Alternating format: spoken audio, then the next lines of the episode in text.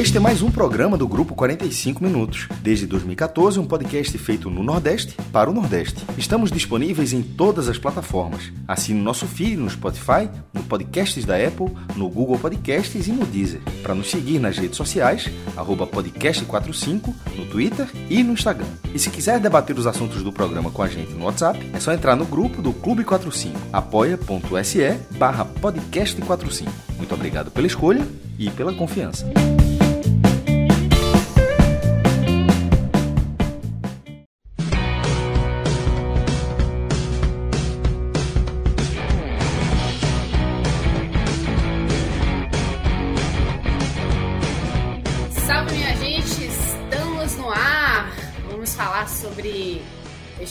Fortaleza, América Mineiro e Fortaleza. Jogo que terminou com um gol para o América Mineiro, dois para o Fortaleza. Poderia ter sido diferente caso o improvável não tivesse acontecido, né? Foram dois gols de Thiago Galhardo, Fortaleza, poderiam ter sido três, ou pelo menos um terceiro gol aí de Juninho Capixaba ou dele mesmo. Teve emoção no final, gol anulado, pênalti, Fortaleza com um a menos, caos ou não. Vai ser final feliz. E quem vai contar isso tudo e analisar isso tudo sou eu. Para quem não me conhece, olá, sou Juliana Lisboa. Estarei nessa com o Thiago Minhoca, nosso querido Anelídio, e Iago Mendes. E só para dar os conferes 100%, relógio, nosso querido Rafael Estevam e Danilo Melo estão na edição. Muito bem, Thiago Minhoca, passo a bola para você primeiro para você começar este telecast, essa live, enfim, que você está ouvindo, da forma que você conquista o coração dos nossos ouvintes, é... nossos espectadores. Manda aí. Então, Ju, boa noite. É... Eu não sei se eu consigo conquistar corações totalmente, assim, né? Da maneira como eu queria. Mas agradeço já todo mundo aqui que está chegando, no Pulis aqui, ó, que já chegou com caps aqui, tamanho do mundo. Não precisa escrever também no grito, não. Pode, aliás, até ver com elogio, né? O melhor na lista da imprensa esportiva. Obrigado e tal. Talvez ele tá, tá faltando ver mais pessoas, né? Mas enfim, agradeço. agradeço aí pelo elogio do Nopulis, que sempre me acompanha em várias lives, incluindo lá na, na Rádio Povo CBN. Então, para quem estiver chegando ou para quem está vendo esse programa gravado, uma forma de você colaborar, né? Assim, é uma coisa que a gente agradece demais, é curtir essa live aqui, certo? Então, você que está acompanhando pelo seu agregador de podcast, você pode dar um pause aí no comecinho, ir lá no YouTube, curtir, porque, cara, é tanta gente que faz parte desse projeto, a gente está fazendo tanta coisa nesse momento, né? Amanhã, por exemplo, só para explicar para vocês, a gente tem uma grande dificuldade para fazer a live do domingo, porque são três jogos importantes: Grêmio Bahia, Esporte Vasco, Ceará e Cuiabá. Só que em meio a isso, a gente ainda vai ter um debate político. Então, a gente ainda vai ter uma live também do H, H Menor Eleições.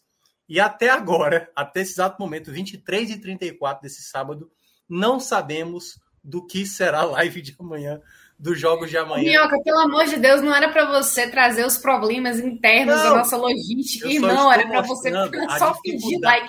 Mas, ó, ó, deixa eu falar, o cara, o cara, é porque assim, você dá 50, 50 centavos de poder para uma pessoa, ele já começa a querer, tipo, trazer você que está aqui participando para o, a nossa realidade. E a claro. realidade é essa mesmo. A gente tem muito conteúdo para fazer. E a gente gosta de fazer conteúdo. E às vezes a gente gosta de fazer conteúdo tanto que dá um passo maior que as pernas, que abraçar Isso. o mundo com menos braços que pode. Então, eu já entendi aí, ô Minhoca, que vai, vai acabar sobrando para mim alguma live aí Não, amanhã. Né? Amanhã você tá tranquila. Amanhã você tá tranquila. Amanhã você tá tranquila. Isso aí eu já lhe garanto, você tá tranquila. Amanhã Oi? Iago pode ser solicitado. Enfim, situações que podem acontecer. Ó, minha folga ainda... foi aqui ao vivo, viu? Isso, exatamente. Tenho não testemunhas. se preocupe. Amanhã, nem que eu apresente amanhã, você não vai pisar na live aqui. Mas Maravilha, em todo caso, é, é só uma forma para mostrar para vocês o quanto a gente se dedica para fazer um conteúdo legal para vocês E claro, a gente está, por exemplo, né, sempre fazendo o convite, a gente está com áudio guia, áudio guia não, né? Com guia da Copa do Mundo. Já do, a, a, é, falamos ali da década de 30, né? Da Copa 30, 34 e 38. Na última dessa semana que saiu, a gente abordou as Copas dos anos 50. Iago, né? Tá toda vez aí no chat é, comparecendo e corrigindo as pessoas da live, que às vezes falta informação complementar ali histórica. Iago está sempre ajudando. E eu vou até recomendar para o alto escalão né, do 45 minutos para ingressar o homem, né, já que o homem entende muito mais de história do que eu, por exemplo. Então, em todo caso, tudo isso falando, essa solidariedade que você pode estar tá contribuindo é com o like, que é uma forma limpa, barata, inodora, insípida, incolor, mas grátis grátis, totalmente gratuito. Você pode participar do chat à vontade, comentar à vontade. Então, tudo isso a gente faz, obviamente, para oferecer o melhor conteúdo para vocês. Nem sempre a gente vai fazer a análise que você vai concordar, mas se você gosta desse conteúdo, deixa o like, que já ajuda demais. Nós aqui. E outra, se você não concorda, diga por que você não concorda, né? Se está assistindo ao vivo, basta você comentar, fazer é, dar, mandar aí sua bronca para a gente, suas dúvidas, sugestões, enfim. A gente está aqui para isso também. Iago, boa noite para você. É, já que Minhoca expôs nossa roupa suja aqui ao vivo, né, Minhoca? Eu vou convidar você para fazer essa análise inicial desse, desse jogo, que acaba sendo importante para o Fortaleza, porque já traz é, aquela noção que a gente vinha falando já em alguns jogos anteriores do Fortaleza, de que a briga já parecia outra, é, que a Libertadores era uma realidade cada vez mais próxima. Agora, então, irmão, tá ali, né? Boa noite, Ju. Boa noite, Minhoca. Boa noite para todo mundo que está acompanhando como live, como podcast. E é isso, assim. Acho que o resumo da ópera hoje é que assim a briga do Fortaleza hoje no Brasileirão é Libertadores. O pensamento tem que ser esse. Já bateu, inclusive, aquele patamar de 45, 44 pontos que todo mundo fala que é o porto seguro da Série A. Alcançou hoje os 44 com essa vitória. Mas, para além disso, uma coisa que o Fortaleza conseguiu de maneira inédita com os dois gols do Galhardo hoje foi vencer o América Mineiro como mandante. O Fortaleza nunca como tinha visitante. vencido como visitante, isso, perfeito. Isso. É, o Fortaleza nunca tinha vencido o, o América jogando em Minas Gerais e aí não tinha momento melhor para quebrar o tabu do que encarando um adversário direto é, numa briga que deve se estender pelas próximas seis rodadas para definir quem é que vai chegar na pré-Libertadores. E aí, assim, é um, uma campanha que é, é um absurdo o que o Fortaleza está conseguindo fazer nesse segundo turno. Se foram apenas 15 pontos nos primeiros 19 jogos, agora, no segundo turno, com 13 jogos, o Fortaleza já conseguiu marcar 29 e vem de seis jogos sem perder e quatro vitórias nos últimos cinco jogos. Então, assim, é, é grandioso o que tem feito. E aí, como resumo do jogo, assim, passando por cima até para é, Minhoca se aprofundar também mais adiante, o que a gente viu foi uma partida assim bastante interessante de dois times que queriam jogar, que sabem o que querem no campeonato. O América Mineiro que começou meio claudicante durante a Série A, mas que em algum momento conseguiu se encaixar com o Mancini. E o Fortaleza que depois da chegada dos reforços é, se encaixou e realmente alcançou outro patamar com o Voivoda. E aí, assim, esses reforços, entre eles o Galhardo, mostram a importância de ter a confiança no trabalho que vem sendo desenvolvido e de você pensar aquilo que é necessário para poder dar ao time o poder de reação. Pois bem, mesmo jogando fora de casa, foi o Fortaleza quem começou atacando, né? E, e aí, assim, nos primeiros 15 minutos a gente viu algumas movimentações interessantes. O Fortaleza já tem uma boa chance logo aos 3 minutos. E aí o, o América Mineiro ele demora um pouco para encaixar a marcação do time do Fortaleza para poder conseguir dar é, ter espaço para o contragolpe. A, a primeira chance, se eu não me engano, do, do América Mineiro só vai acontecer perto dos 20 minutos, com o, o, o Henrique Almeida, né? E aí, assim, o, o, Fortaleza, mesmo tendo uma marcação, enfrentando uma marcação um pouco mais encaixada do América Mineiro, não, não se assustou em nenhum momento. E aí mostrou é, que é um time muito seguro e que tem muita consciência do que tem o potencial para fazer. E aí, inclusive, foi uma coisa que foi citada algumas vezes nas coletivas ao longo da semana, especialmente pelo Pedro Rocha e pelo José Wellison, que foram a, alçados ao time titular nessa, nessa partida de hoje. É, que, assim, o jogo era difícil, era um confronto direto, mas que o Fortaleza tinha que ter consciência daquilo que vem, que vem fazendo bem no campeonato e que tem que manter esse patamar de evolução na pontuação e no desempenho para poder chegar ao, ao objetivo da Libertadores. Que aí, assim, se a gente vinha muito o Voivoda dizer que ah, precisa chegar aos 45 para poder esquecer a briga pelo rebaixamento, durante a semana a gente já via claramente que a, chave do elenco já virou e a, a briga realmente pela Liberta coisa que hoje se confirma, chegando ao patamar que o professor queria. E aí, assim, num... quando veio assim, quando deu uns 30 minutos, o Fortaleza ainda em cima, mas já com o América Mineiro se fazendo mais presente no campo de ataque, conseguiu chegar ao gol. E aí, assim, um, foi meio que um banho de água fria no América Mineiro, que tentava crescer no jogo, mas que ao tomar o primeiro gol em casa pareceu que não esperava tanto o que, o que vinha assim. E aí, assim, surge a estrela do Galhardo, que vem sendo um cara que está sendo muito decisivo, né?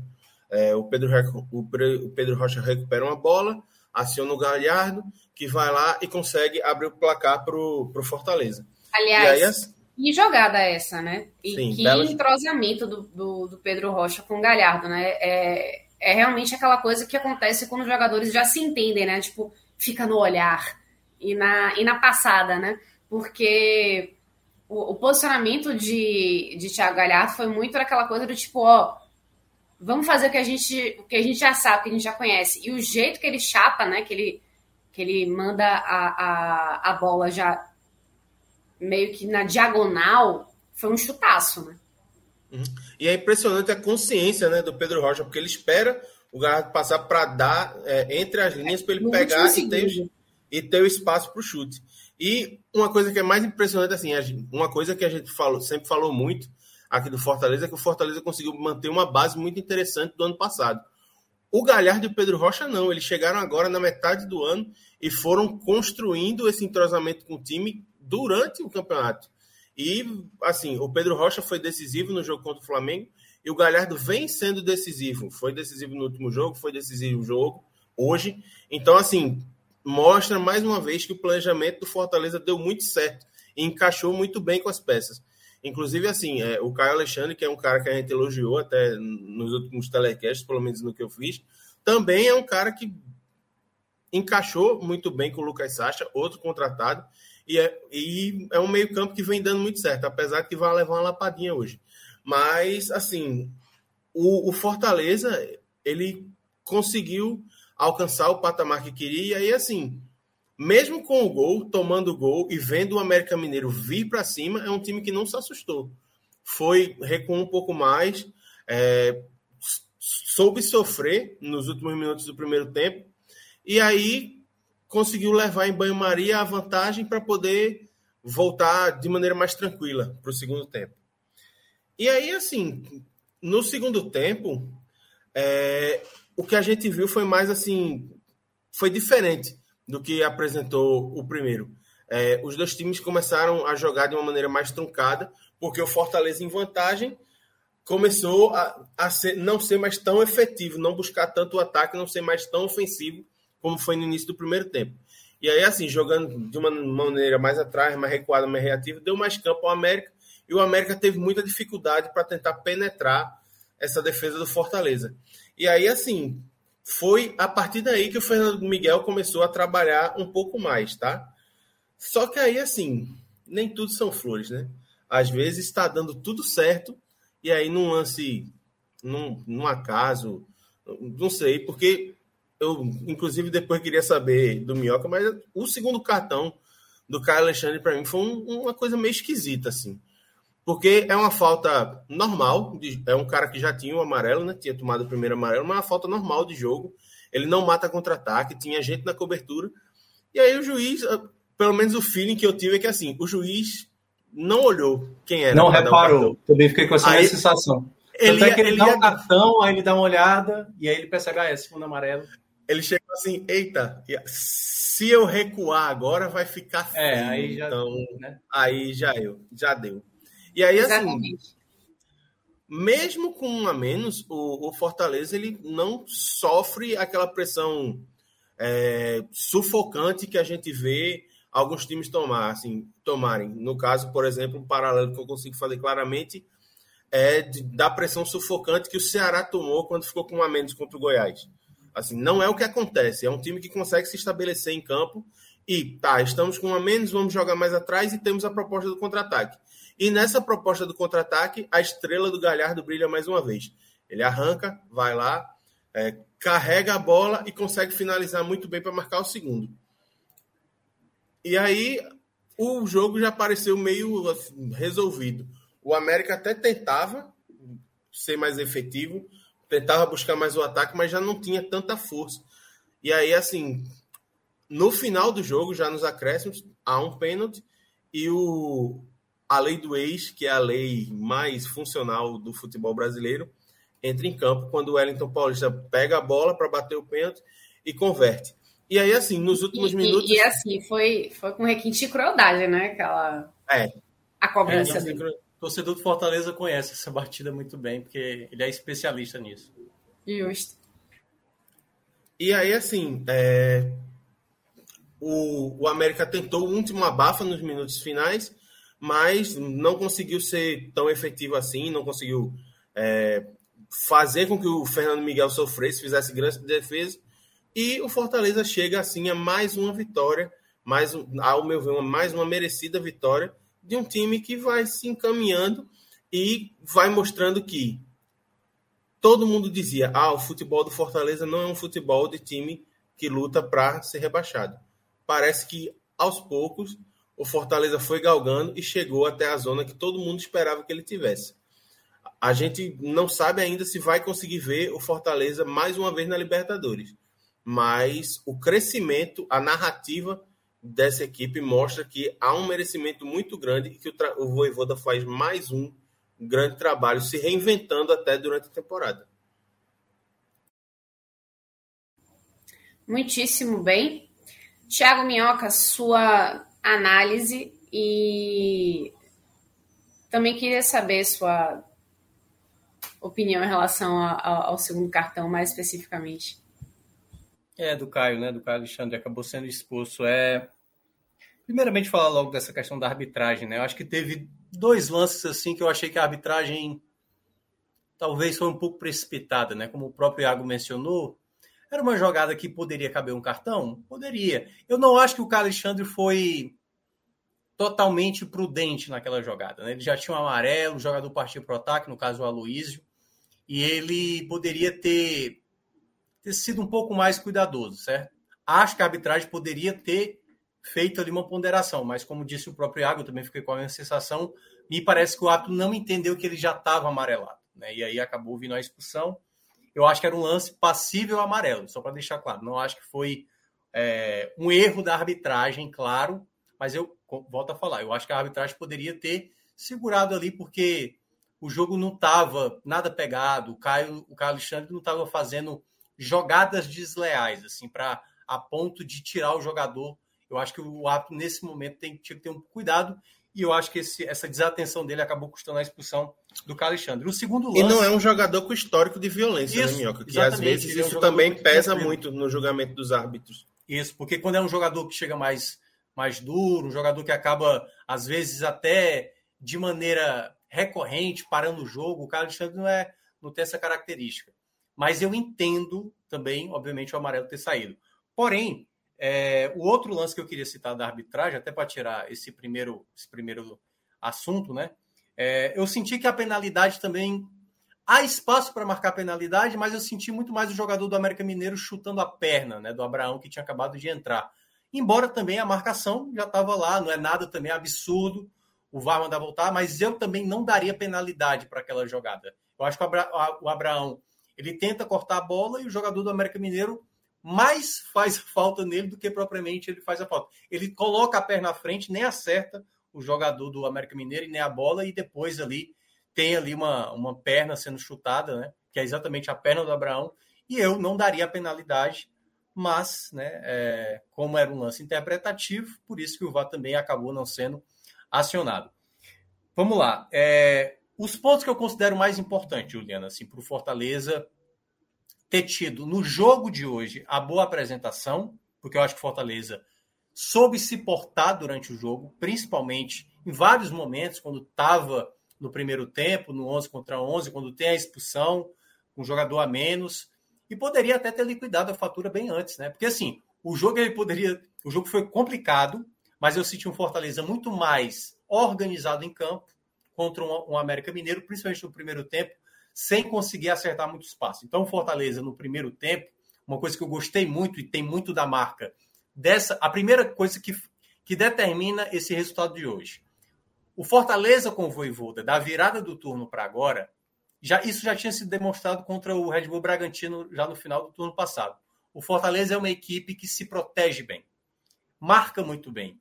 Não à toa no primeiro tempo, Fortaleza conseguiu desarmar muitas jogadas. Então, Zé Wellison, o próprio Brits, é, até mesmo o Tite em jogadas aéreas, indo muito bem defensivamente. Fortaleza foi muito bem. Claro teve alguns sustos ali, bolas que sobraram ali na pequena área que geraram uma certa tensão. Mas quando você olha em termos de volume, de imposição, mesmo Fortaleza, acho até que Fortaleza não teve muita tanta posse, deixa eu até dar uma olhada aqui rapidinho. É, no primeiro tempo, o Fortaleza ficou com 37%. É. O América Mineiro dominou muito mais essa posse. Mas o Fortaleza, toda vez que tinha a bola, ele tinha a possibilidade de fazer do contra-ataque. Só que muitas dessas jogadas caíram no pé do Robson, que é um jogador muito estabanado. O Iago deve ter acompanhado, e boa parte da torcida acompanhou. Tinha jogada, a bola chegava no pé do Robson, o Robson atrapalhava sozinho. Teve uma que foi na direita, bastava fazer o cruzamento. Aí ele se enrolou com a bola, ainda conseguiu o escanteio. Teve outra que ele conseguiu o domínio, deixou a bola sair pela lateral, assim. Então o Robson, tecnicamente, é o resquício do Fortaleza do primeiro turno. Porque esse Fortaleza do primeiro turno era um pouco isso, sabe? Era um time que tinha bom, um bom sistema de jogo, às vezes fazia um bom jogo, às vezes fazia um jogo ok, mas tinha muito jogador estabanado no time, como era o Vargas, o próprio Robson e tal.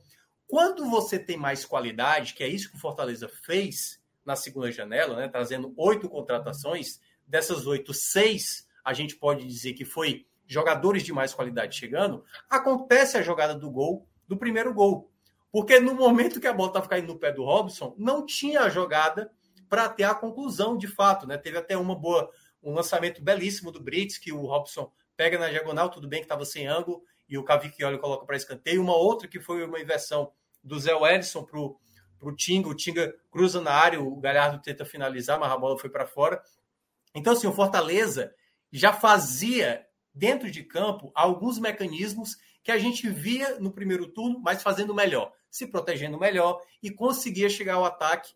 Só que quando a bola caiu no pé de dois jogadores que sabem conduzir a bola, dar um passe, se posicionar, se movimentar, sai a belíssima jogada do primeiro gol. É muito bonita a jogada do primeiro gol.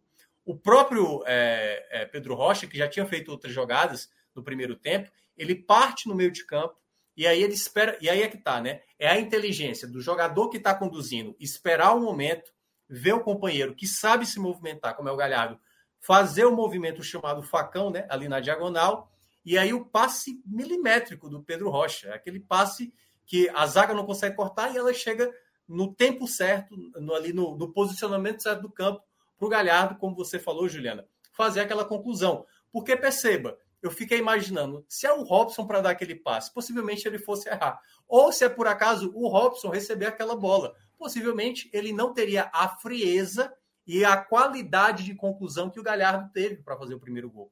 Então, acho que, basicamente, esse primeiro tempo do Fortaleza representou muito do que é o Fortaleza para esse segundo turno. Muita, e o próprio Voivoda chegou a falar, diga. Queria só trazer aqui para essa sua análise um comentário de Diego San falando o seguinte, que eu concordo também, ó, é compacto defensivamente porque os atacantes ajudam muito Né? Uhum. Galhardo fecha a saída, o Robson e Pedro Rocha dobram a marcação com os laterais. Sim. Então é esse movimento, né, que você estava falando assim que faz com que o, o Fortaleza seja muito letal e nos contra-ataques quando ele é. tem realmente a possibilidade de sair rapidamente e pegar outra equipe, a equipe adversária, no caso o América Mineiro, de uma forma é, descoordenada, né? De uma mais forma exposta. um pouco bagunçada, mais exposta isso. Isso. E só para pegar um gancho é um rapidinho, uhum. Minhoca, é, no que Ju falou, eu acho que, a, para além das peças, certo? Eu acho que essa nova formatação e essa possibilidade do Fortaleza ser mais compacto e ser mais letal passa muito também pela visão de, da mudança do sistema. E aí, assim, é, o, o 352 do Fortaleza até certo ponto, não sei se manjado seria a, a, a, a palavra certa. Mas, assim, o que era o diferencial, que foi o esquema do, do Voivoda, que, com o Tinga saindo pela direita e tendo muita mobilidade, já não estava fazendo efeito. Muito é, também porque não tinha o Tinga, mas também porque pareceu que as, as equipes estavam moldadas e sabiam como é, encontrar as falhas do Fortaleza. E aí, quando o Voivoda muda é, a formatação do, do time, e aí coloca o time para jogar com os dois pontos auxiliando os laterais, uma linha de quatro, parece que o time ganha uma nova vida nesse, nessa Série A. Exatamente. É... Mas assim, eu, eu entendo esse teu ponto de vista, Iago, mas eu, eu acho que ele não é o predominante, entendeu? Porque eu costumo falar que, independentemente do esquema que você utilize, você pode jogar no 10-0-0, 0010, entendeu? Claro que estou aqui exagerando. Mas o importante é saber o que você faz dentro de campo. E as peças que, as peças que estão em campo, elas precisam saber como executar para ajudar defensivamente, como também ajudar de maneira ofensiva. Tem que ter qualidade ofensivamente. Eu acho que o principal ponto é que, que acontece às vezes é, com algumas equipes não é bem o manjado. Por exemplo, eu acho que o Fortaleza tinha um jogador muito mais letal no, no, no primeiro turno do que no segundo turno, que era o Pikachu, entendeu? Acho que o Galhardo está se tornando essa peça hoje, um jogador que está resolvendo partidas, decidindo jogos, mas o, o, Pikachu resolvia muito mais jogos, entendeu?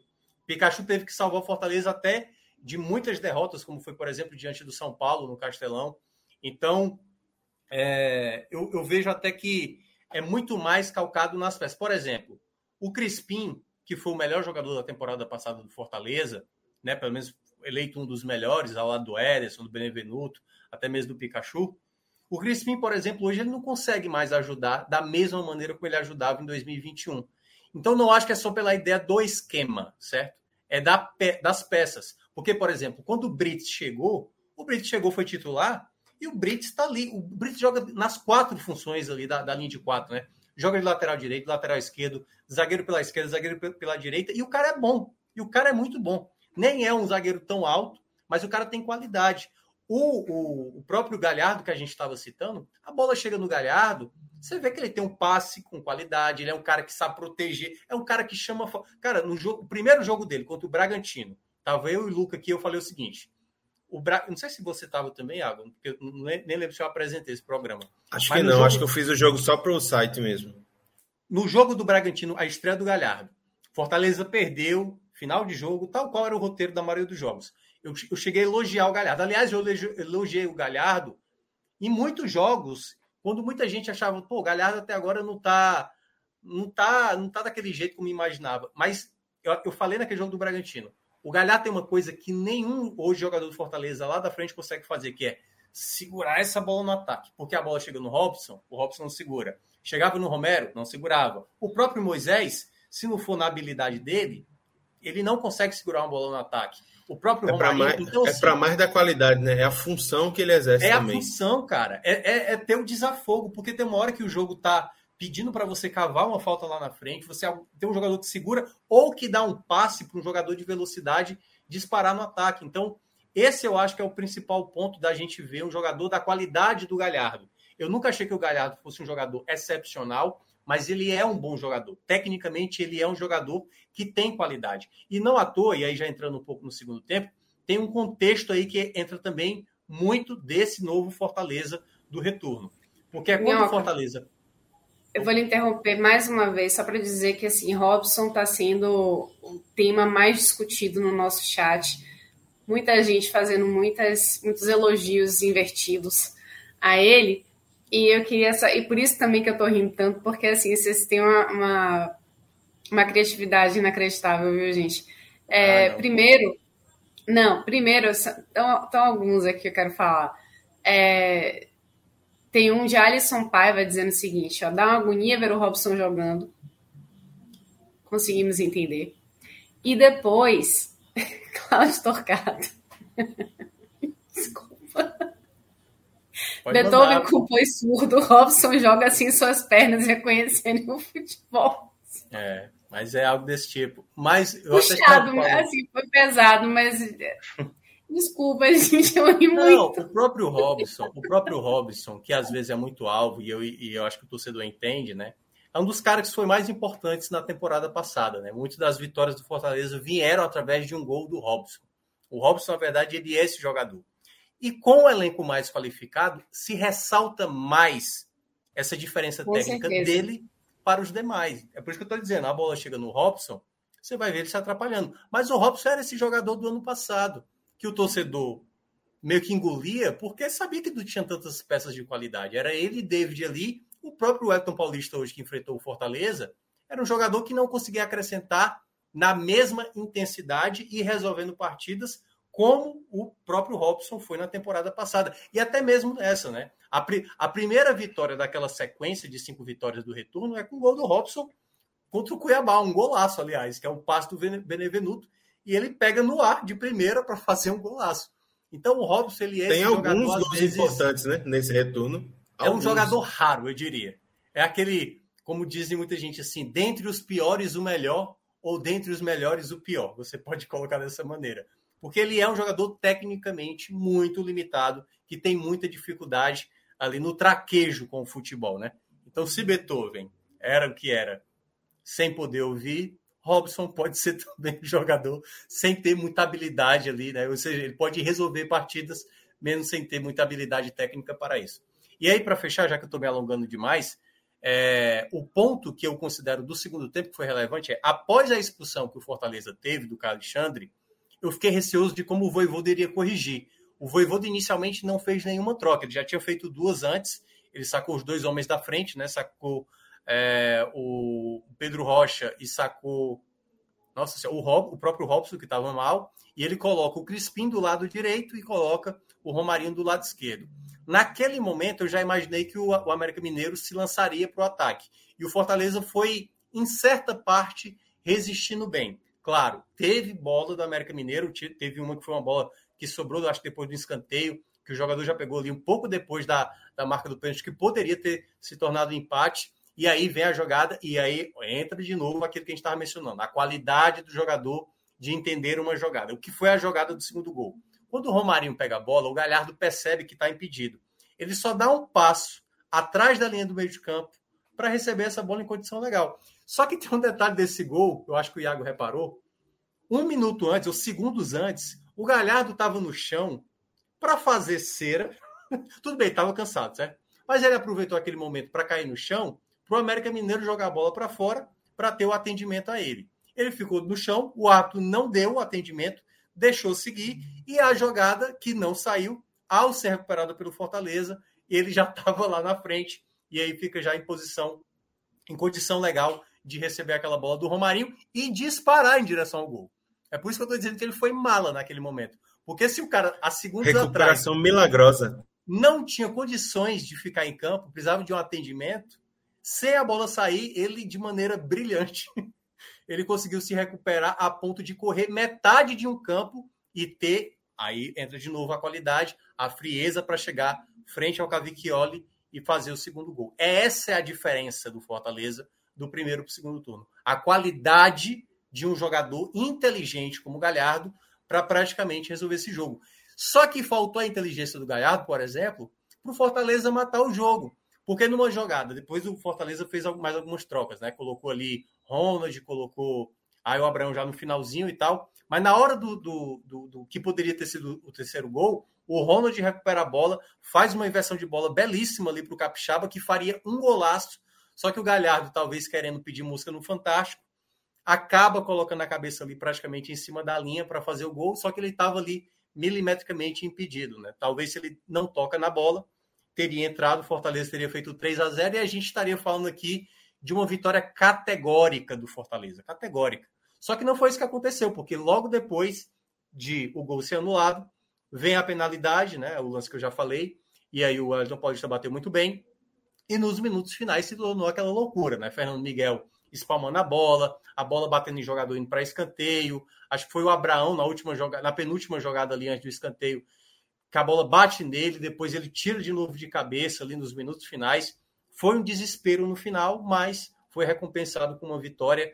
E aí, Juliana, é daquelas campanhas impressionantes. Se o Fortaleza, do ano passado, que fez aquela campanha de quarto colocado, terminou o primeiro turno com incríveis 33 pontos, nesse segundo turno, Fortaleza, restando ainda seis jogos a disputar, Fortaleza já tem 29 pontos, ou seja, mais cinco pontos nesses seis jogos, que é até abaixo de 33%, o Fortaleza já supera o seu melhor turno de um Campeonato Brasileiro e se fizer mais sete, não, tá com 39, mais oito pontos, supera a melhor, o melhor turno de um nordestino, que é do Vitória, do nosso amigo Vilar, que fez 36 pontos no segundo turno, acho que de 2008 2013. ou 12.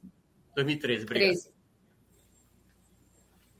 Muito bem, homenagem a Vilar, que acho que está nos acompanhando, talvez, não sei, de repente está dormindo.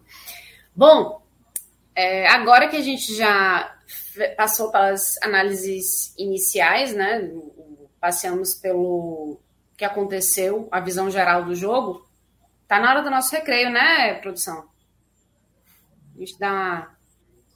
Será que ele entende esse, esse comentário? Hein? Ah, Não, entende, pô. Não, é, é relógio, né? Relógio pensa, ele é inteligente, né? Será? Porra, pensa. Bom, vamos lá, Best Nacional.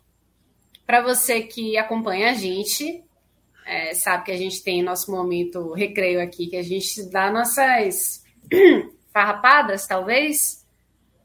Até que a conta não tá é, piores, não, hein? Na verdade, não, a gente. Melhorou achou... da última vez que eu estava aqui a gente, a gente, eu acho que foi anulado aí, né? Porque a partida do acabou sendo anulada. Aí a gente tinha apostado no gol do Pedro Raul contra o Corinthians e a partida acabou não acontecendo porque Mas foi anulada mesmo? Não foi, não vai só trocar o dia não? Não, pois é, ela, a partida foi suspensa e aí aparece o nome anulado. Eu não sei se vai voltar uns 50 reais pra gente, o que seria muito se bom, vai né? segurar até lá, né? porque a gente teria errado aí. É porque América Mineiro e Fortaleza são as melhores defesas do retorno e a gente achava que não ia sair mais do que dois gols. Aliás, é, não ia sair mais do que dois gols, acabou saindo, né? Acabou saindo três gols. E Eu aí. perdeu mesmo, Minhoca, porque aqui tá em cima, aqui, ó, como perdida a aposta. Aqui, ó. É. Acho que, que deu coisa, ruim né? mesmo. Bom, é, para você que já acompanha a gente sabe que nós temos aqui uma parceria muito importante com o Best Nacional e a gente aqui mostra para vocês a vida de quem, como nós, acompanha futebol, mas não, consegue assim traduzir sempre, né? As nossas é, coberturas e o que a gente consegue agregar aí de conhecimento para o mundo das apostas. Você pode fazer melhor do que a gente, você pode mostrar isso para a gente. Você, quando criar a sua conta na Bet Nacional, caso você não tenha criado ainda, coloque o nosso código podcast 45. Você não paga absolutamente nada mais por isso, mas você ajuda a gente a fortalecer o nosso querido projeto e ajudar a gente a abraçar o mundo, né, Minhoca? Que às vezes você sabe que chegar no, no, num dia específico de tanta de tanta coisa acontecendo, botar gente para cobrir isso tudo se torna um problema. Mas, dito isso, fica aí a dica, Best Nacional, que tem as melhores odds, tem a, os melhores pagamentos, enfim, é a nossa parceira, então óbvio que vai ser melhor em tudo. Então vamos lá, gente. Vamos brincar de quê?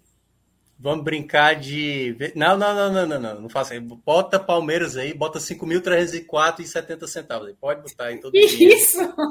Pode botar, pode botar. Não, que São Paulo o quê? Vai ser Palmeiras amanhã, amanhã é Verdão, hein? Verdão na cabeça, rumo ao título. Ó, ó, Zica. Não, exatamente, é Palmeiras. Pode colocar Palmeiras aí. Freguesia grande do São Paulo. Enfim, defina um valor aí. Eu, eu só. Os outros jogos eu não sei o que é que vai dar, certo? Mas o Palmeiras vai ganhar do São Paulo, isso aí eu garanto. Certo. Então vamos lá. Você quer botar, fazer uma, uma dupla com esse resultado? Eu ia dizer que essa, amanhã, né? Que essa odd do Fluminense tá convidativa, mas a última vez que eu disse para apostar no Fluminense, Não, mas o os caras Fluminense foram lá e me tá, arrumaram. o Fluminense tá meio. Pô, mas é, é Parece Havaí, que- né? O dinizismo começou naquele processo que a gente Se conhece, bem né? que o Havaí também não tá Ah, legal, né? O Havaí O com o Lisca também tá ladeira abaixo. Tem o Atlético Goianiense, né? Teoricamente, apesar Sabe do que eu acho que vai acontecer? Eu acho que esse Havaí Fluminense é um jogo que vai ter muitos gols. É possível que tenha muitos gols. Porque. muitos gols, será? Não sei não. Sabe por quê? Tá- Porque o Fluminense é um time muito. muito ofensivo. Sim, isso o é. Havaí não tem uma das melhores defesas. E o Fluminense também gosta de sofrer uns gols meio aleatórios, né? Então O eu, Bissoli eu gosta de marcar um golzinho de pênalti sempre. É. Então bota aí esse mais 2,5, acho que tá bom, né? É o Acho que é é uma boa odd. Ó, já pulou pra 3 aí. 3,37. Tá bom. Pronto. Série B amanhã. Quer arriscar, Iago? Vitória Rapaz, do Leãozinho. Série B é briga de foice no escuro. Olha, amanhã. olha a canalice aí de botar no Vasco aí pra ver se. Pra ver se. Não, pô. Que. Aí o pessoal. Por exemplo, ó, o Bahia é péssimo. Você visitante. realmente vai querer Fred É, atrás de você lá, ele. o Bahia Reclamando é, pé- que você o Bahia é botou péssimo visitante. Será que vale a pena apostar no Grêmio? Porque o Bahia é péssimo visitante, né? É um péssimo visitante. Não ganhou ainda no retorno. Mas eu acho que esse, esse jogo tá mais com cara, talvez, de empate, sabia? Porque Eu- o Bahia, que- mesmo sendo um péssimo visitante, o Bahia tem uma. é, como eu posso falar? Bahia joga melhor um pouco quando o, adver- o nível técnico do adversário é um pouco melhor. Essa seria Contra uma apostinha que eu faria o empate voltando, quer- devolvendo a aposta se o Grêmio ganhasse. Protegendo, Então, peraí, né, peraí, no peraí, caso. peraí, peraí, peraí. Nessa aí, não dá pra fazer combinação, porque aí se torna mais arriscado. Então a gente pode apostar tipo 30 Não, reais. a gente fecha Ah, não, essa é, é isso. 30 Faz, fecha essa daí. É, coloca dessa 30 dupla aí. 30. Coloca 30 aí, eu não sei se é, se é relógio, se é Danilo e tal, mas aposta 30, ó, vai voltar A 100, pessoa do além. entendeu? Volta bem, ó, 101 reais. E aí, qual é a aposta, hein? Que é Eu colocaria o empate protegendo a aposta caso o Grêmio vença é, nesse jogo aí entre Grêmio e Bahia. embaixo. Empate anula, anula a aposta. Mas aí vai lá, joga lá para baixo, né? Porque vai vai para 1.5. Ah, tá, tá, entendi, entendi, entendi. Se der Grêmio, aí anula a aposta, né? Isso. Pronto. É uma boa. Aí bota o quê? 20? É, bota mais de 30? É pra valer uma onça, resumindo, né? 30 com é, 20. valeu mais assim, é mais vintinho. Pronto, é. Eu acho também. É, é honesto. 11 reais vai voltar, mas é isso. Vai dizer que também não ganhamos nada. É, e se ainda se quiserem, acho que tem Premier League, tem Barcelona e Real Madrid. Ah, Tem- é verdade, tem um- mas tem Barça e Real Madrid. tem-? Tem um joguinho que dá pra. Eu, particularmente, iria de Real Madrid seco amanhã. Fácil. Caramba, Ah, tá boa, viu? A odd boa, tá viu? bem boa. Eu achei que ia estar ruim Oxe, tanto. tá Tá? lindo. Acima Eu de colocaria dois. cinquentinha seco nesse Real Madrid. Bora, então bora, vai, vai. Bota Vambora, aí. vai. Tô, tô morrendo de medo, mas bora, vai. Porque Santiago Bernabéu, né? Barcelona tá praticamente fora lá da Champions, né? Moralmente eles estão muito abalados, né? O pessoal pedindo desculpa ao Lewandowski já, né? Porque É. disse, o time não, não é o que ele imaginava que ia ser, apesar das contratações e tal. O clima não tá Verdade. muito bom pro lado de lá, não. É isso. Pronto? Esse jogo Liverpool e Manchester City. Não, mas eu, essa aí eu não vou, não. Essa eu não vou, não. Aí não, essa não dá para entrar, não. Apesar de que assim, o, o, o Manchester City é favorito, mas o Klopp é, o, é exatamente a criptonita do homem, né? Então, e, e, não, é, deixa eu te é falar, você viu a, a, a, entrevista que ele deu, né?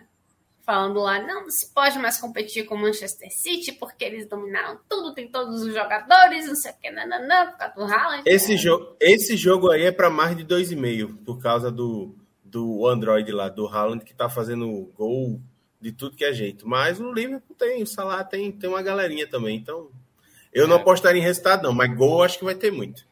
Sim. Ah, é isso. Acho Mas que tá deixa bom, lá. Tá bom. A gente vamos já, na calma, já superou nossa, a nossa meta de, de uma oncinha. Foram até duas. Duas oncinhas separadas.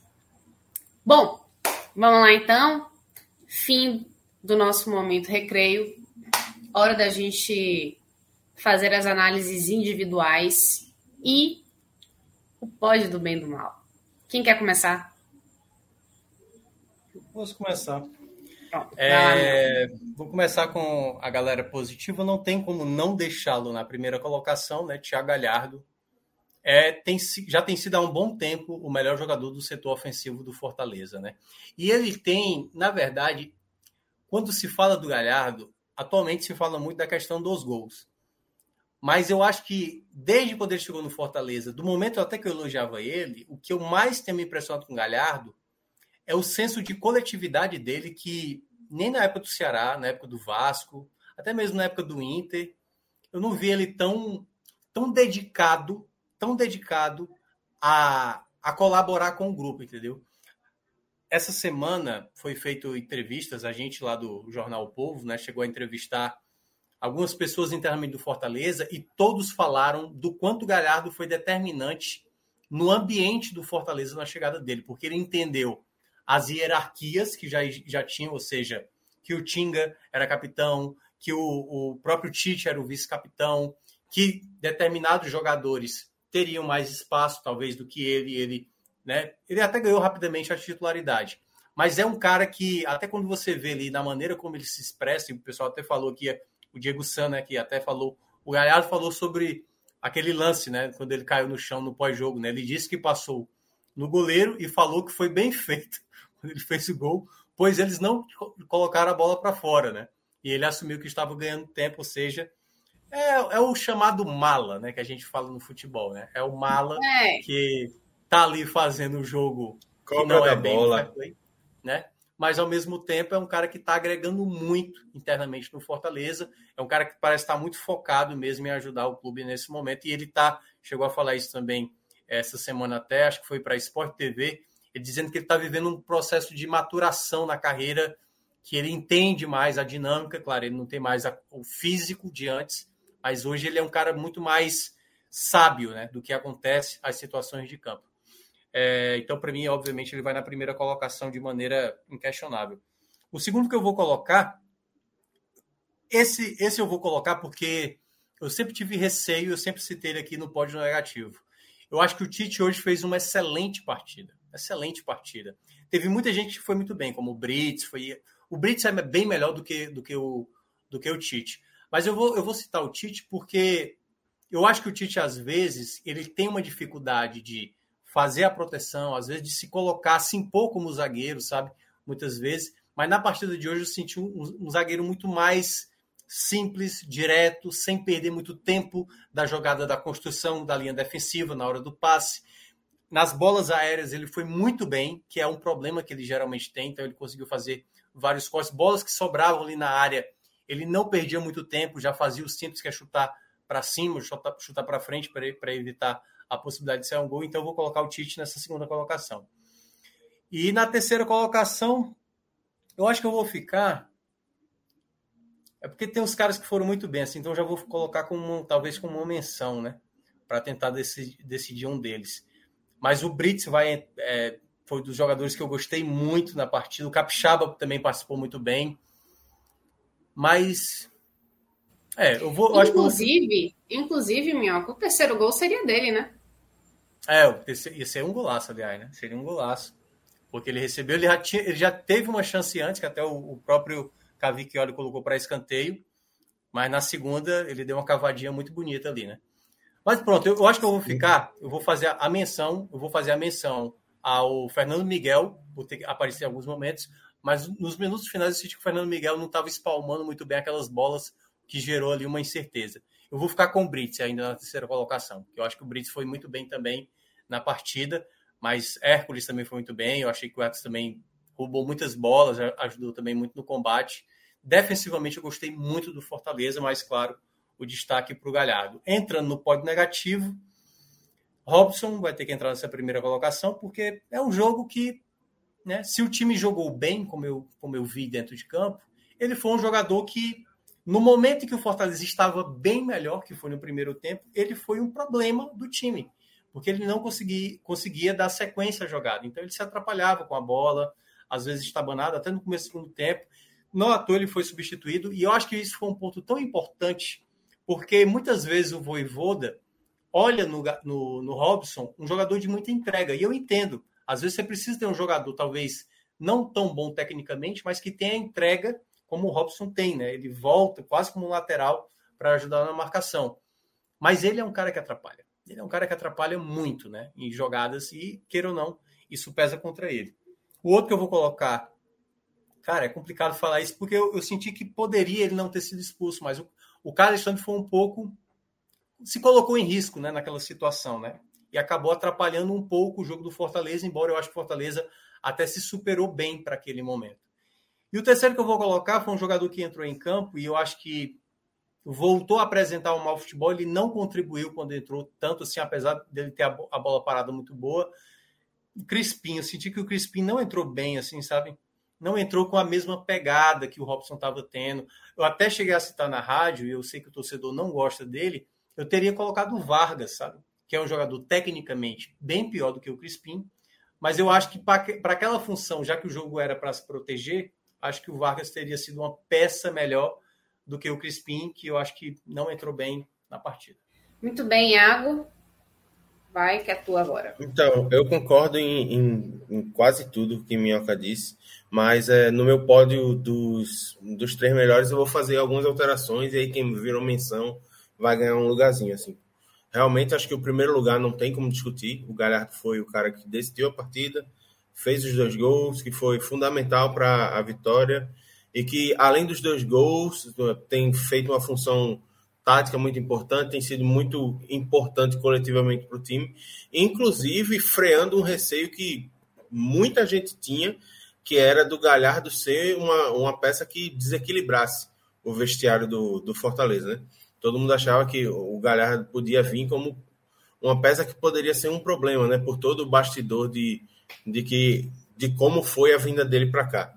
E aí, assim, ele, em vez de problema, tem se transformado em solução e numa solução muito palpável os problemas do Fortaleza nesse segundo turno. O meu segundo nome é o Brites, porque eu acho que assim ele, ele é realmente assim, se a solidez defensiva do Fortaleza, da linha defensiva, pudesse ser resumida a um jogador nesse segundo turno, eu acho que é o Brits. É um cara que atua nas quatro funções e atua bem nas quatro funções. E, inclusive, eu acho que esse crescimento do Tite que a gente tem visto é, nas últimas partidas tem se dado, inclusive, por ter o, o Brits como parceiro. Eu acho que, assim, o Brits ele tem ajudado o Tite a crescer e a melhorar de desempenho. Então, o Tite também foi muito bem, entra como menção rosa, mas eu acho que o Brits na, na minha avaliação, foi melhor do que ele. E o terceiro lugar, para mim, foi o, o Capixaba, porque assim, o Capixaba também era um cara que no início da temporada, às vezes, até era meio criticado por é, trabalhar melhor na fase ofensiva e não ser tão bom na fase defensiva. E ele tem apresentado nessa reta final do campeonato um equilíbrio muito interessante. Ele tem sido uma válvula de escape boa é, pela esquerda tem trabalhado bem no ataque, mas não tem deixado brecha na defesa. E aí, para um time que funciona numa linha de quatro, isso é muito importante, porque não dá espaço, não faz com que o, o adversário tenha um corredor é, nas costas dele. Então, o, pessoal, sido... o, pessoal, o pessoal chama ele aqui, Iago, né? Sendo falando de capirraça, né? Porque o, o homem tem muita entrega, né? Mas assim, é. tem, um, tem duas estatísticas interessantes do, do Capixaba, assim, que boa parte da torcida gosta, mas tem uma parte que não, não gosta tanto. E eu sou da ala dessa parte da torcida, não como torcedor, obviamente, mas como analista, que me irrita às vezes com o Capixaba, entendeu? Porque o Capixaba, por exemplo, ele é um dos principais jogadores da Série A com mais recuperação de bola. É o cara que mais desarma, é o cara que mais faz interceptação, é o cara que mais luta para recuperar a bola. Porém, é o jogador, e esse aqui, ele é líder da Série A, que mais perde a posse da bola. Porque geralmente o que, que acontece? Isso, isso já acontecia também, Minhoca, desde a época dele no Bahia. Do Bahia, que, né? Que a torcida também reclamava muito dele, e por isso que a falou, né? Que ele começou no Fortaleza ainda com essa esse é. ranço, digamos assim. De... Esse estigma, né? De um cara que só sabe atacar e não sabe defender. Exatamente. Que ele, aqui... ele apoiava muito né, no ataque, mas na hora do vamos ver defensivo, ele ficava, ele deixava muito a desejar. É como, e é como eu costumo falar às vezes do Capixaba. O Capixaba é o cara que vai pro ataque, perde a bola, né? Geralmente perde a bola, aí ele vai lá e conserta o problema que ele fez. Ou quando ele acaba recuperando a bola, aí ele vai pro ataque e perde a bola pro cara que. Mas é isso, Capixaba é esse cara aí. Até porque se fosse muito bom também, talvez não estivesse, já tivesse até em outro local, né? Nem no Brasil. E aí, só para fechar, é, as duas menções honrosas que eu faço é ao Tite, que realmente fez uma partida muito boa, muito sólido defensivamente, até nos pontos que é criticado, como é, bola aérea, é, ajudou bastante, fez com que o Fortaleza não fosse tão pressionado quanto poderia ter sido depois de ter ficado com um a menos. E eu acho que, assim, apesar de ter minutos finais meio intranquilos, meio instáveis, eu acho que a partida do Fernando Miguel também foi bastante interessante. Então, assim, eu acho que até, o, até os 40, 45, a partida dele era uma partida nota 7. Só que aí nos acréscimos ele deu uma perdida um pouquinho de ponto, baixou um pouquinho. Mas aí eu ficaria com esses cinco como os destaques positivos, dando maior ênfase para Galhardo, Brites e. Esqueci o meu terceiro lugar. Nossa, é, é o sono já pegando. Fernando é um negócio Miguel? assim impressionante. E o Fernando... Não, não foi o Fernando Miguel, não. Ah, enfim. Oh, enquanto enfim. você lembra, vou aqui trazer um, um comentário de. Vou trazer é, aqui um comentário de Alisson Paiva. Ó. Capixaba lembra o Pablo na época de Série C. Roubava a bola e quando chegava no meio para frente parecia que ficava cego, errava tudo. Já me lembraram, foi o Capixaba. Ó, oh. tá vendo? Sincronia, sincronia de pensamento, mas é isso aí. Quando bate quase uma hora da manhã, a pessoa, os neurônios é, já dão uma, é velhice, um, um choquinho já. É, a pessoa passa dos 30, é, é uma tristeza. Mas chegando pro, pro pódio negativo, é, eu acho que tem dois nomes que não dá para a gente não citar. Tá? É, o, o Robson, assim, ele foi um, uma terra infértil no ataque do, do Fortaleza. Tudo que batia nele, acabava toda jogada que batia nele acabava morrendo. Então, assim, não conseguia dar sequência. E aí, assim, ele já foi rapidamente substituído. E é, apesar do Crispim não ter sido aquele jogador que a gente sempre espera de ser o cara é, de segurar bem a bola, de cuidar bem, a, cuidar bem da bola, de dar um passe decisivo para criar as jogadas, eu, apesar disso, achei que o Crispim foi melhor do que o Robson em campo, mesmo não fazendo uma grande partida. Então, para mim, o Robson é o pior em campo. É, no segundo lugar, fica o Caio Alexandre, que para mim, no primeiro tempo, fez uma partida até boa, só que no segundo tempo pareceu meio nervoso. A partir da, da postura um pouco mais recuada do Fortaleza, ele pareceu meio nervoso, meio afobado nas bolas. E aí, assim, toma o cartão amarelo por imprudência, toma o segundo por imprudência também. Tudo bem, a gente até disse aqui que talvez não fosse, mas não é nenhum absurdo ele ter sido expulso. Então, assim, quando você abre espaço para isso e deixa o seu time com a menos, eu acho que não tem como a gente não citar. E, particularmente, eu acho que não teve ninguém que mereça uma menção de terceiro lugar. Existem, existem alguns casos de jogadores que entraram e não contribuíram tanto, mas eu acho que eu, fe, eu fecho, por incrível que pareça, o, o, o meu pódio só com duas pessoas mesmo. É possível, né? A gente aqui é uma democracia, a gente deixa nossos analistas à vontade para fazer o pódio como bem entenderem. Muito bem. É... Eu queria responder uma, uma pergunta de Rodrigo Gurgel. Rodrigo Gurgel que mandou aí há uns minutos atrás, né? Perguntando qual seria a uhum. pontuação para um G8, né? Lembrando que a gente, a gente vai ah, ter. Sim. É, a gente vai ter o campeão da Libertadores e o campeão da Copa do Brasil ainda, e são equipes que estão ali nas seis primeiras colocações, né? É Atlético Paranaense, Corinthians e Flamengo. Ou seja, se esse campeão da Copa do Brasil e da Libertadores estiver entre os seis primeiros, até o sexto lugar vai para a fase de grupos, certo? Se os dois campeões estiverem entre os seis. E no caso, o sétimo e oitavo colocado, por isso que ele pergunta, né? Pontuação do G8, no caso, vão para pré-Libertadores. O Fortaleza, a média, e eu já falei aqui na, no tema livre que a gente teve na segunda-feira, que por, por volta de 55 pontos é a pontuação, pode ser um pouco menos, já foi 53, já foi 56. Então é nessa faixa aí. Hoje o Fortaleza, com os atuais 44 pontos, precisaria fazer ali mais três vitórias, quatro vitórias dos seis jogos que restam. É muito ponto, né? Mas pode ser menos. Pode ali acabar, quem sabe, três vitórias, um empate, possa ser suficiente para garantir também a classificação para a, a pré-Libertadores. Então, é um ponto aí só para destacar para quem está com essa dúvida. E, enfim, né? Lembrando que a, o Botafogo ainda joga, o São Paulo está com um jogo a menos, tem ainda muito campeonato pela frente, mas imaginar que o Fortaleza está brigando pela Libertadores depois do que foi aquele primeiro turno é, quase surreal imaginar, né? Porque a gente já viu, né, casos assim de recuperação, né? O, o Fluminense lá do Fred, mas foi já na reta final, o Goiás do Cuca e tal.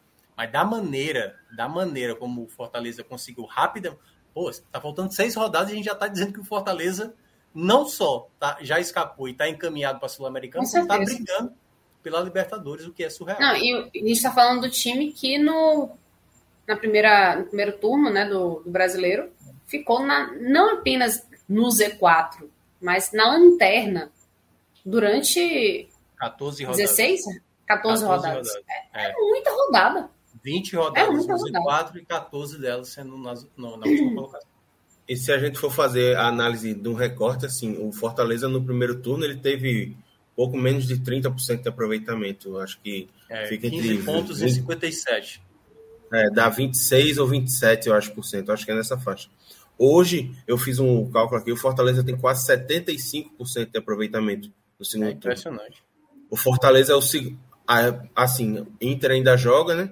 Mas o Fortaleza é o segundo colocado do retorno, empatado em pontos com o Palmeiras, que são 29 pontos no, uhum. nos últimos 13 jogos. Então, assim, é um ritmo de pontuação muito acelerado. Se o Fortaleza, por exemplo, manter esse ritmo de pontuação até o final do retorno, é, numa continha rápida que eu fiz, aqui o Fortaleza conquista mais 12 pontos, são 56.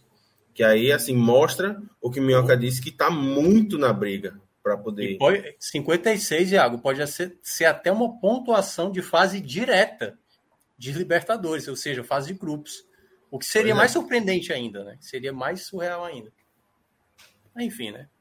Tem tempo aí. E muito próximo do que o Fortaleza fez no ano passado, né? Porque é. E, e, considerando as duas largadas, porque se fez 33, se eu não me engano, no primeiro 33 turno. 33 no primeiro turno. 33 fez 15 nesse turno. E apesar, é. as campanhas vão meio que acabar no final até se equivalendo. Então é ah, impressionante.